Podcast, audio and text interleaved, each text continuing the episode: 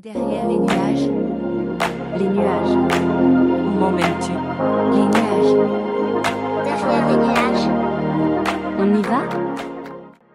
Bonjour mesdames, je suis très heureuse de vous retrouver cette semaine. En effet, je vous propose un épisode spécial en duo avec le docteur Alexandre Verino, chirurgien plasticien et esthétique. Bonjour Alexandre. Bonjour. En imaginant cette interview et les différents sujets qu'on aurait pu aborder ensemble, il nous a semblé assez évident que la reconstruction mammaire était euh, importante aujourd'hui dans l'information et euh, la connaissance des femmes qui sont confrontées euh, à ce sujet-là. Alors oui, c'est un sujet qui est très précis, hein, cependant il est peu abordé avec les malades en amont de leur traitement. L'information est pourtant essentielle pour cheminer plus sereinement vers la décision qui euh, convient le mieux euh, à ces femmes. Juste avant de rentrer dans le vif du sujet, j'aimerais déjà vous présenter notre invité, Alexandre. Alors, tu as été chef de clinique de l'hôpital Saint-Louis à Paris en chirurgie plastique et tu es en plus diplômé euh, en microchirurgie. Aujourd'hui, tu consultes à Paris et on te retrouve euh, hyper facilement sur Doctolib. Et donc, Alexandre, Derrière les nuages, on a euh, une petite habitude, on commence toujours par le chiffre de la semaine. Dans le rapport 2019 de la Ligue contre le cancer, 20 000 femmes en France subissent une mastectomie à la suite d'un cancer du sein et seulement 25 à 30% d'entre elles se font reconstruire post-opération.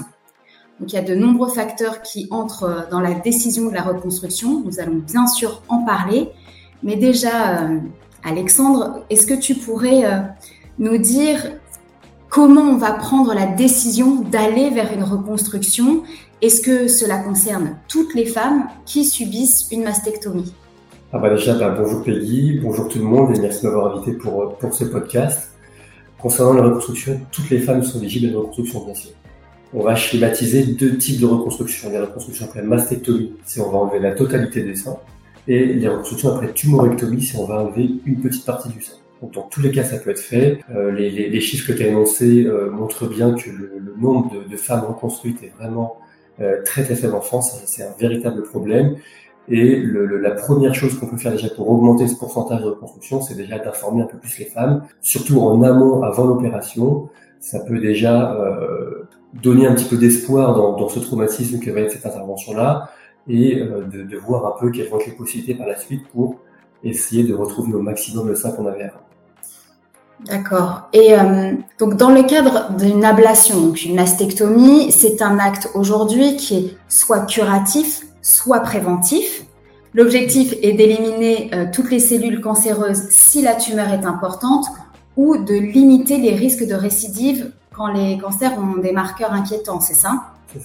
Euh, Donc est-ce que tu pourrais nous expliquer comment se passe une reconstruction mammaire? Alors déjà, bah, tu as, bien énoncé les choses pour schématiser. Quand on va faire une mastectomie, on va être dans deux cas possibles. Une femme qui vient, qui a un cancer du sein, faut qu'on lui retire, donc on fait une mastectomie.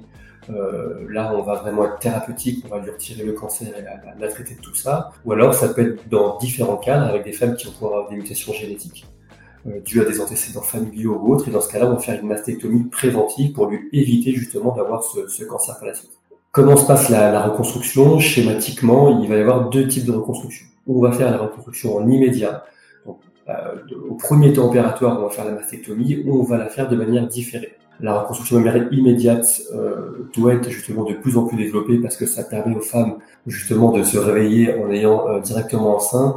On, a moins ce traumatisme d'avoir d'avoir euh, son cœur qui a été son, corps pardon qui a été euh, en partie mutilé, on va dire. Ça peut être très utile dans les cas de, dans les cas de personnes qui ont des mutations génétiques parce que là, il n'y aura pas de traitement complémentaire par la suite, que ce soit chimiothérapie, radiothérapie ou autre. Dans les cas, euh, dans le cadre des femmes qui vont avoir une mastectomie parce qu'elles ont une tumeur vraiment en elles, dans ce cas-là, ça pourrait dans certains cas être proposé, mais il faut qu'en aucun cas, ça nous euh, fasse perdre du temps avec les traitements complémentaires par la suite.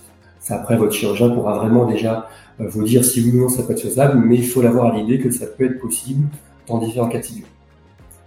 Dans la majorité des cas, ça va être une reconstruction mammaire différée. Donc la femme va être traitée de son cancer, elle va avoir des traitements complémentaires si nécessaire, généralement chimiothérapie, radiothérapie ou même hormonothérapie. À la suite de l'opération, elle va cicatriser tranquillement, on va attendre qu'elle soit vraiment en rémission, et là, à ce moment-là, on pourra parler de la reconstruction mammaire. Il faut savoir déjà que la reconstruction mammaire, souvent, ça nécessite plusieurs temps opératoires. Donc ça va quand même être, être une procédure qui peut être assez longue. Donc globalement, c'est quand même plusieurs, plusieurs mois jusqu'à parfois un an vraiment pour, pour avoir le sein reconstruit. Euh, donc ça peut nécessiter plusieurs opérations. On va schématiser les types de reconstruction en trois types, pour pas rentrer dans les détails parce que c'est pas le but du podcast. On peut faire une reconstruction mammaire en utilisant sa, propre graisse. Comme ça, il n'y a pas de rejet par son corps. On fait une hyposuction, par exemple, du ventre, qu'on va rajouter au niveau du sein pour justement réaugmenter son volume et avoir un toucher assez naturel. On peut faire une reconstruction par prothèse, ou on peut faire une reconstruction en prenant un lambeau. Un lambeau, c'est quand on va prendre un bout de peau avec toute son épaisseur euh, de graisse, plus ou moins le muscle, pour pouvoir remettre au niveau du sein pour avoir pour gagner en volume. Donc euh, voilà euh, schématiquement ce qu'on peut faire pour reconstruire sein. Et ça, c'est euh, discuté donc avec les patientes en amont sur le choix euh, de, de, la technique. J'imagine qu'il y a aussi des questions sur les sensations. Justement, comment on va se réapproprier euh, ce sein qui est finalement nouveau? Comment ça se passe et quel, quel échange vous avez avec les patientes? Donc déjà, oui, c'est vrai qu'il faut vraiment en parler avant l'intervention parce que tout est décidé avant le, le, faut que la patiente soit vraiment informée de toute la procédure et qu'elle qu rentre dans cette décision, dans ce choix de la technique qu'on va pouvoir utiliser. Bien sûr, la technique utilisée va varier en fonction de la patiente, en fonction euh, de la peau en excès qu'elle peut avoir, de la graisse qu'elle peut avoir, du sein restant qu'elle a, est-ce qu'il est petit, moyen, grand. Tout ça, forcément, va faire varier les techniques. Et, mais bien sûr, il faut qu'elle participe aussi à ce, à, ce dialogue et à la décision qu'on va prendre au final euh, pour avoir la technique qui soit le plus adaptée pour elle.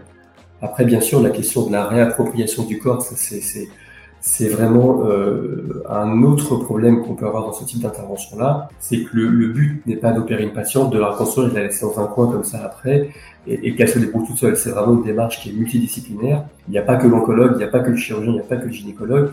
Il, y a, il va y avoir aussi toute une, toute une équipe qui va être par derrière pour justement accompagner la patiente et, et faire en sorte qu'elle se réapproprie son corps ça peut être de, de, de la kinésithérapie pour justement se, avoir que les, les, cicatrices soient le plus souples possible et pour permettre de nous faciliter la reconstruction. Ça peut être une prise en charge psychologique bien sûr parce que ça reste quand même un, un traumatisme assez important.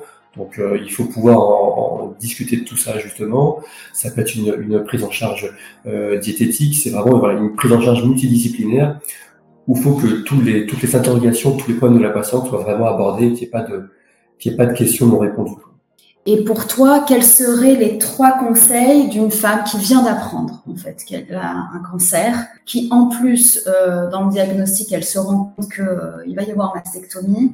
Qu'est-ce que tu pourrais dire à cette patiente? C'est quoi les trois premiers conseils qui sont importants en termes d'information, en termes de voilà Donc déjà, le premier conseil, c'est qu'on va tout faire déjà pour lui traiter son cancer. On va bien sûr parler de la reconstruction, mais il faut que rien ne puisse retarder cette prise en charge initiale. Le deuxième conseil, bien sûr, c'est l'information. Il faut que la patiente soit vraiment formée de toutes les étapes, avant l'opération, après l'opération. Ça, c'est primordial parce que c'est vraiment ce qui pêche à l'heure actuelle en France. Le manque d'information est énorme, que ce soit même de la part des professionnels de santé. Hein. Tout le monde n'est pas au courant des, différentes techniques, des différentes possibilités, des différentes prises en charge. Et euh, le, troisième grand conseil, c'est vraiment l'accompagnement qui va être primordial. Hein. Se faire accompagner par tous les, tous les professionnels, euh, tout l'entourage nécessaire. Il faut vraiment pas rester seul et, oser parler de, de ce problème-là, de ses interrogations, de son stress et du, traumatisme que ça peut engendrer. Alexandre, euh, une question qui touche l'intimité des femmes suite à une reconstruction. Comment on, ressent ce sein dans son intimité, dans son corps de femme? Est-ce que les sensations sont différentes? Est-ce que sa vie de couple euh, est impactée? J'imagine que oui, mais voilà, quels sont, euh, est ton avis dessus Déjà au niveau des sensations, ça va varier sur la technique opératoire qui va être utilisée. Donc on va pouvoir faire des mastectomies en gardant l'aréole, en gardant le, mamelon, ou parfois on va être obligé de le retirer. Donc bah forcément, ça va jouer un petit peu sur les sensations et euh, la qualité un peu érogène du mamelon qu'on peut avoir. Donc ça, c'est des choses bien sûr qu'on qu abordera avant. Euh, c'est des choses qui peuvent être un petit peu difficiles justement pour les patientes. Au niveau de la reconstruction, bien sûr, il y aura une bonne partie des nerfs qui vont être retirés, des petits nerfs superficiels qui vont être responsables de la sensibilité. Euh, heureusement, il y a une certaine repousse nerveuse qui se, qui se refait, mais c'est sûr que la, la, sensibilité sera diminuée par rapport à avant. C'est sûr. Donc, il va y avoir tout un, tout un accompagnement euh, des patients pour vraiment se faire une réappropriation de son corps et ne pas être frustré par cette perte de sensibilité érogène qu'on peut, qu'on peut ressentir après cette opération. Encore un sujet, le sujet est passionnant. Euh, Alexandre, euh, une fois qu'on a ce sein qui est, ce sein qui est reconstruit, comment on en prend soin finalement? Donc forcément, après cette intervention, il va y avoir une cicatrice au niveau du sein.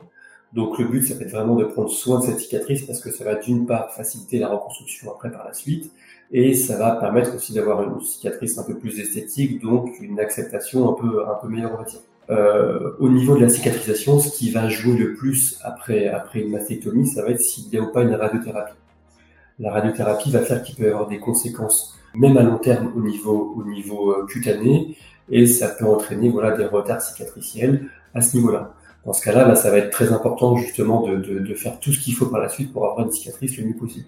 Première règle qui est valable vraiment pour toute intervention, toutes les cicatrices, c'est surtout pas de tabac. Ça, c'est des choses vraiment bêtes, mais la nicotine va faire que les petits vaisseaux vont se serrer. Donc, bah, forcément, la peau qui va être la partie euh, vascularisée en dernier par ces petits vaisseaux va avoir un apport oxygène moins important, donc des cicatrices qui vont être beaucoup moins belles. Donc ça, c'est valable pour toute, toute intervention, pas forcément pour la mastectomie. D'autres choses après, il va y avoir de la kiné qui va être assez importante. Donc la kiné pour faire des massages des cicatrices et limiter toutes les adhérences des cicatrices et l'assouplir au maximum. Plus une cicatrice va être souple, bah, plus ça va être facile d'aller mettre de la en dessous ou d'aller mettre une prothèse en dessous. Il y aura moins d'adhérence. Donc ça, ça va être la chose primordiale. Autre chose qui va aussi avec la kinésithérapie, ça va être les hydratations de cicatrices et vraiment faire en sorte que tout se, tout se consolide au, au mieux et surtout au plus, au plus rapidement possible le plus important, ça va être une hydratation et un, un massage et l'aspect mécanique du, du, massage de la cicatrice. Et donc, une fois qu'on a reconstruit euh, son sein qui n'est plus malade, hein, finalement, que se passe-t-il pour l'autre sein? Comment ça se passe pour équilibrer cette poitrine?